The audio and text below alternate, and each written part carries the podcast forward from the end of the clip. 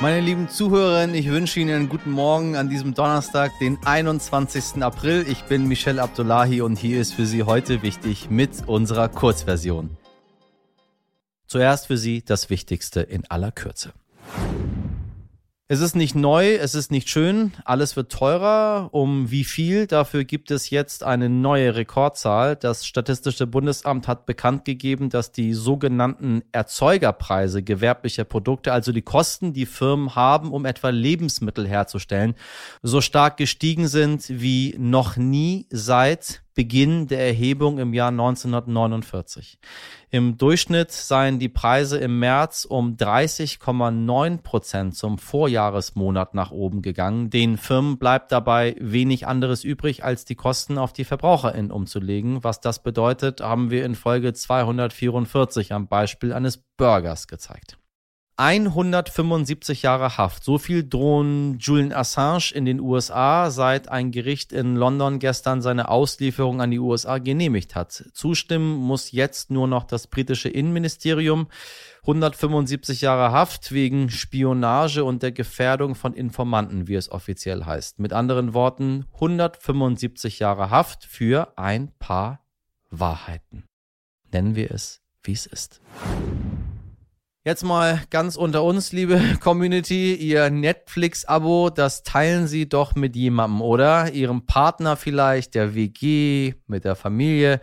Wenn ja, dann gehören Sie zu rund 100 Millionen Haushalten weltweit. Diese Schätzung hat der Streamingdienst mit seinem neuesten Quartalsbericht bekannt gegeben und geteilte Passwörter für die eher mauen Zahlen darin verantwortlich gemacht. Zum ersten Mal seit zehn Jahren musste Netflix einen Nutzer Innenrückgang verzeichnen. Seither war das Unternehmen bislang immer nur weiter gewachsen, gewachsen und gewachsen. Auf gegenwärtig immer noch rund 220 Millionen NutzerInnen. Ein weiterer Grund für den Rückgang. Netflix hat seit Ausbruch des Krieges gegen die Ukraine sämtliche russischen Konten gelöscht, rund 700.000. Ja, kann ich denn nur sagen.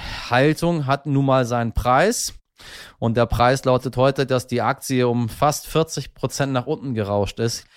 Liebe Netflix-AktionärInnen, tapfer bleiben. Sie wissen ja, das Ganze geht wieder nach oben.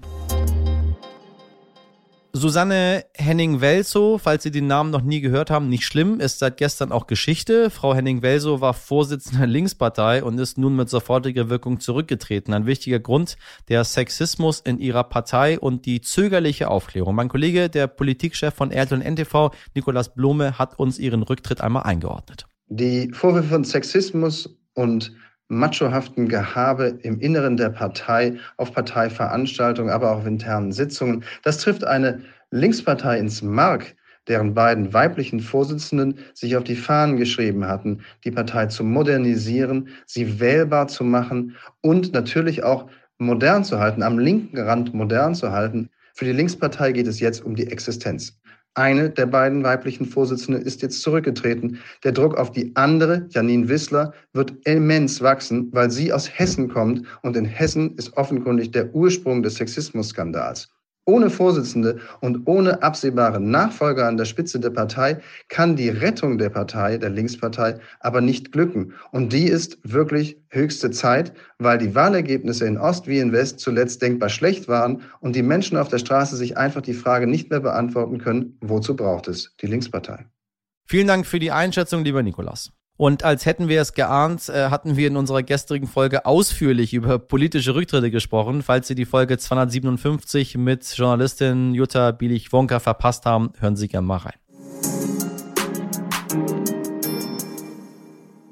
Und Olaf Scholz grübelt und grübelt und grübelt. Währenddessen hat die übrige Ampelregierung eine klare Meinung zu dem Thema gefunden, wenn auch nicht die gleiche. Soll Deutschland schwere Waffen in die Ukraine liefern? Ja oder nein? Das Pro und Contra haben wir in Folge 202 schon mal diskutiert.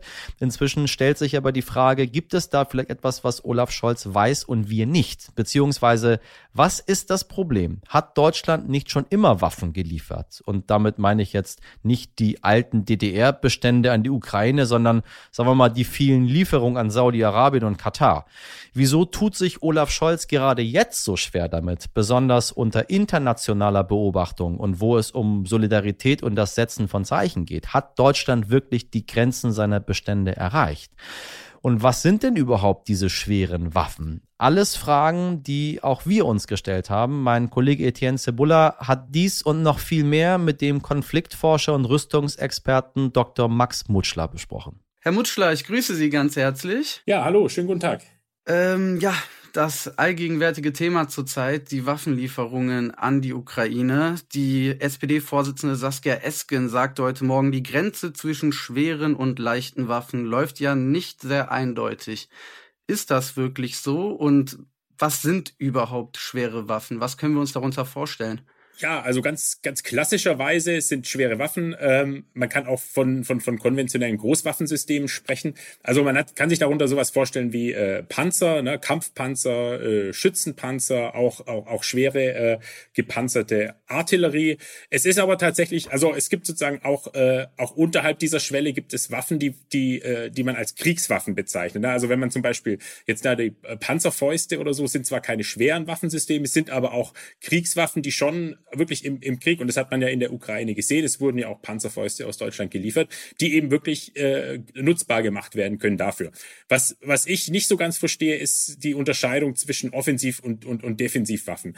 Ähm, gut, die, das ist mittlerweile nicht mehr das ganz große Thema, das ist auch gut und, und, und richtig so, äh, weil ich, da bin ich wirklich der Meinung, die Unterscheidung kann man so klar nicht treffen. Also da, äh, das ist tatsächlich ein, ein problematischer Begriff. Äh, ansonsten unterscheiden zwischen, zwischen schweren Waffen also gerade wenn, wenn man, wenn man die, die Begrifflichkeiten benutzt, konventionelle Großwaffensysteme in Abgrenzung äh, zum Beispiel zu, äh, zu, zu, zu kleinen und leichten Waffen oder auch in Abgrenzung zu, zu sonstigen Rüstungsgütern. Ne? Dann hat man eigentlich analytisch kann man es dann relativ gut einteilen. Der Begriff schwere Waffensysteme ist tatsächlich da ein bisschen, ein bisschen schwammiger. Kanzler Scholz hat ja gesagt, das soll von Deutschland finanziert werden. Eine Milliarde möchte man da bereitstellen. Wie läuft das denn dann ab? Bestellt dann die Ukraine direkt bei einem Rüstungsunternehmen? Und ähm, jetzt mal ganz salopp gefragt, was bekommt man denn an Ausrüstung für eine Milliarde? Wie viel, wie viel ist das denn?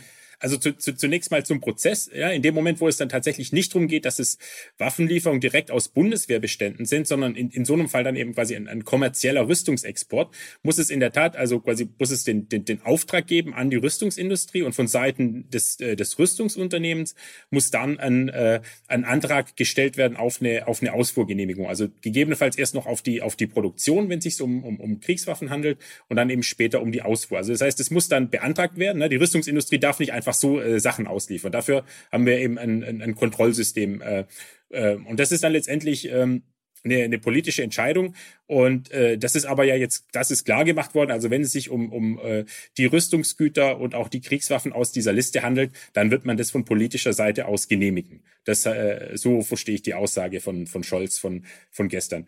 Ähm, für, für eine Milliarde lässt sich natürlich da gerade in dem Bereich durchaus, da lässt sich einiges machen. Also wie gesagt, auf, ich könnte mir vorstellen, dass es dann um, äh, um, um Mörser geht, Maschinenkanonen, auch, auch Aufklärungsdrohnen, vielleicht auch um weitere, um weitere Panzerfäuste. Das sind äh, Waffensysteme, die jetzt, äh, sag ich mal, finanziell äh, sich nicht in der, also eher in ein, eher, eher geringer sind. Also es sind wesentlich billiger als jetzt eben komplett neue äh, Großwaffensysteme, wie jetzt zum Beispiel äh, neue Kampfpanzer oder so.